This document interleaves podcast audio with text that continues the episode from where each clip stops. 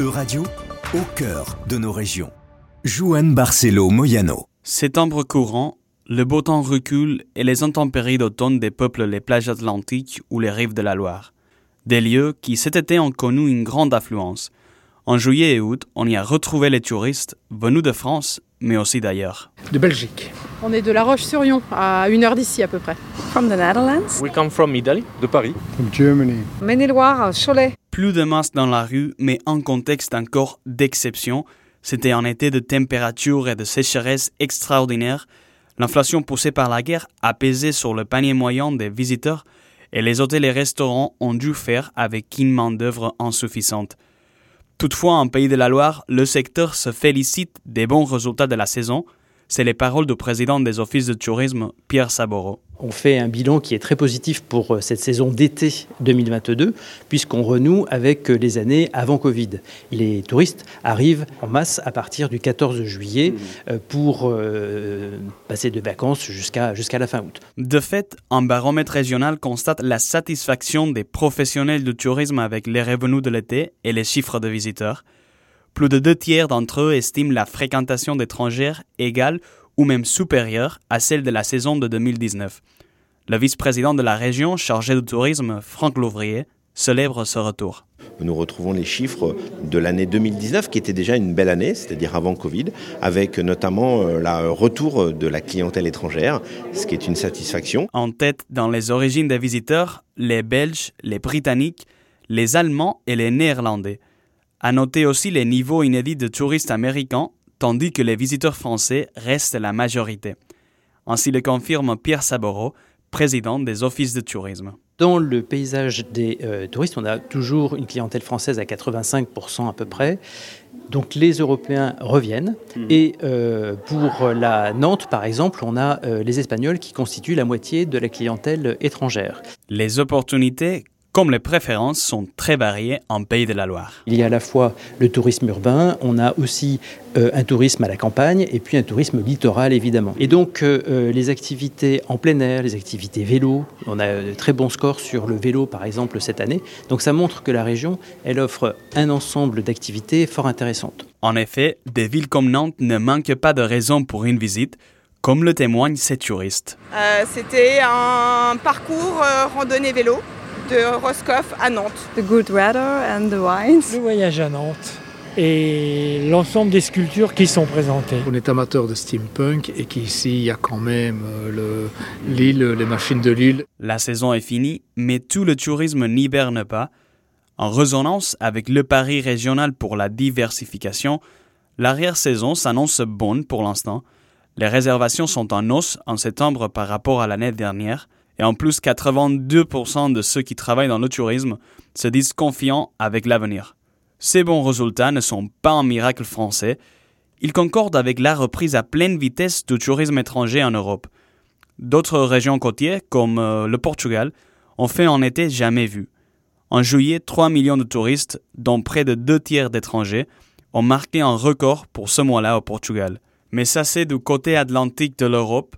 Dans les pays plus à l'est, par contre, la saison a été plus compliquée pour l'économie touristique. We are actually in southeastern Poland, so there is this specificity of this place.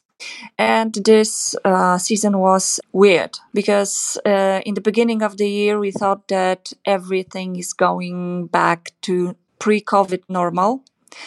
And then the war in Ukraine started. So, uh, from tourism point of view, the beginning of the year was uh, dramatic. Anna Brekowska est directrice de l'organisation de tourisme de la région polonaise des Basses-Carpates, qui fait frontière avec l'Ukraine. Elle évoque le choc du début de la guerre. La proximité des bombardements russes en mars a bousculé certains plans de vacances en Pologne a le secteur dans l'incertitude. We actually were in shock and we didn't know what what the plans of um, Vladimir Putin were. So uh, we were afraid that uh, the war will maybe affect us more, or maybe even if the um, conflict area will come closer, the, the main problem was that the tour operators who are bringing tourists to our region were canceling the trips just in case. Les Basses Carpates offrent des montagnes à la faune sauvage ou des bois creusés de ruisseaux. Les touristes arrivent d'habitude à partir de Pâques. Cette année, ces paysages restaient inanimés encore en avril et mai. Mais les chiffres de visiteurs se sont récupérés en plein été. Everything came came back as it was earlier. We somehow got used to it, as sad as it is.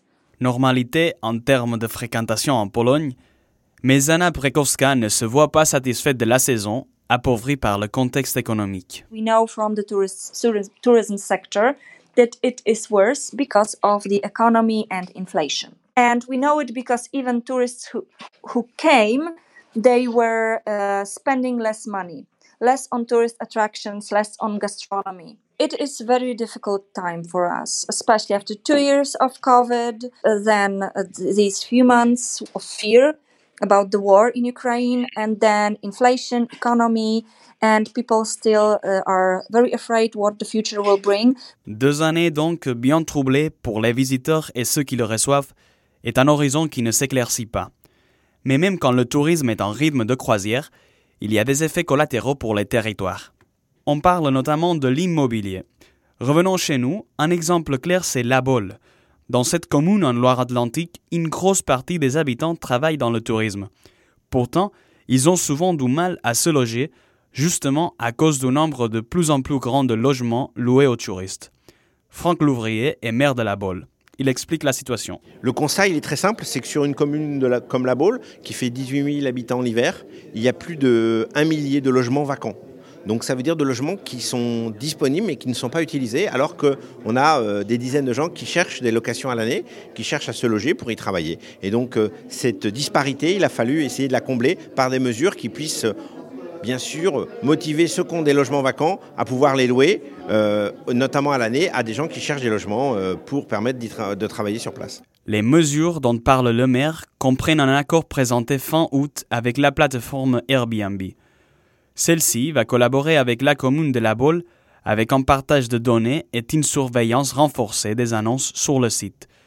Airbnb s'engage à bloquer toutes les offres de meublés touristiques qui n'ont pas obtenu l'autorisation municipale.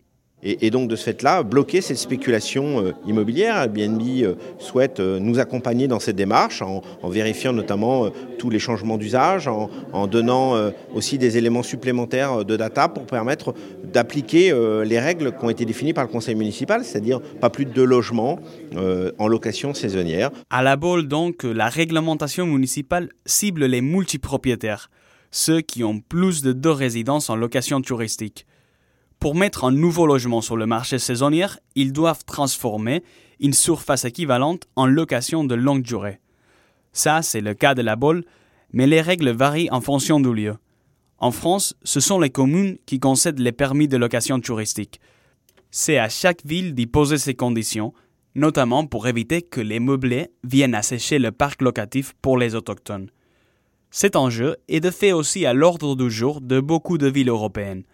À Florence, comme à Barcelone, la pression des Airbnb est équivalente pèse sur le coût de la vie locale. Pour ça, et face à la souplesse juridique, de plus en plus de voix appellent à remonter ce sujet au niveau européen.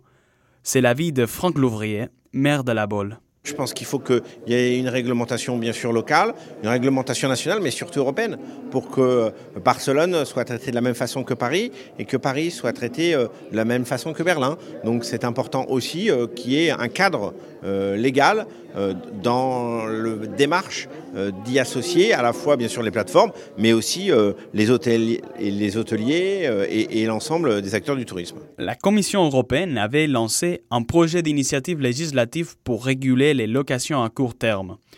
Un socle clair de règles communes dont l'adoption est prévue pour la fin de cette année. En juillet dernier, 23 villes ont adressé une lettre ouverte à la Commission lui rappelant sa promesse d'action.